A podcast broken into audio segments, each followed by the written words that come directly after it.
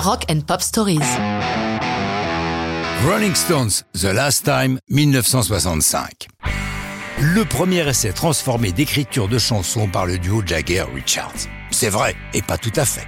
D'abord parce que sous l'influence de leur manager, Andrew Luke Oldman, bien conscient qu'ils ne pouvaient continuer à chanter que des reprises, ils devaient composer. Les premiers morceaux qu'ils signent tous deux ne sont pas dans le son du groupe, et ils les font chanter par d'autres, comme Gene Pitney et surtout As Tears Go By, dont ils pensaient tous les deux que c'était une dope sentimentale, Richards Dixit, mais dont Oldman a tout de suite compris qu'il s'agissait d'un hit, ce que la chanson est devenue par la voix de Marianne Faithfull. Pour le groupe, c'est une autre paire de manches, et il va leur falloir plusieurs mois avant d'oser présenter une chanson aux autres Stones. Si la composition est bien signée par les Glimmer Twins, comme ils se sont eux-mêmes surnommés, c'est pourtant une adaptation de This May Be the Last Time, un gospel traditionnel qui n'a pas d'auteur connu.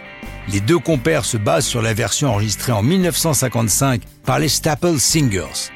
Le fait qu'ils se soient attribués la composition a fait beaucoup jaser, Jagger et Richards n'ayant pas versé de droit au groupe gospel. Mais il faut bien reconnaître que leur version est très différente de l'original, tant dans les arrangements musicaux que dans le sens des paroles. D'un chant d'église, les Stones en font une chanson à leur image, rien de sentimental, plutôt l'idée de prendre la route après avoir largué sa chérie. You don't try very hard to please me, with what you know it should be easy. Le message est clair. La chanson se distingue par un riff d'intro, joué par Brian Jones et repris tout au long de la chanson, ce qui est novateur à l'époque. Les conditions d'enregistrement sont compliquées. Les Stones sont dans leur première tournée américaine, épuisante, Pourtant, dès que possible qu'une journée de break se présente, ils filent dans le premier studio venu pour enregistrer de nouvelles chansons.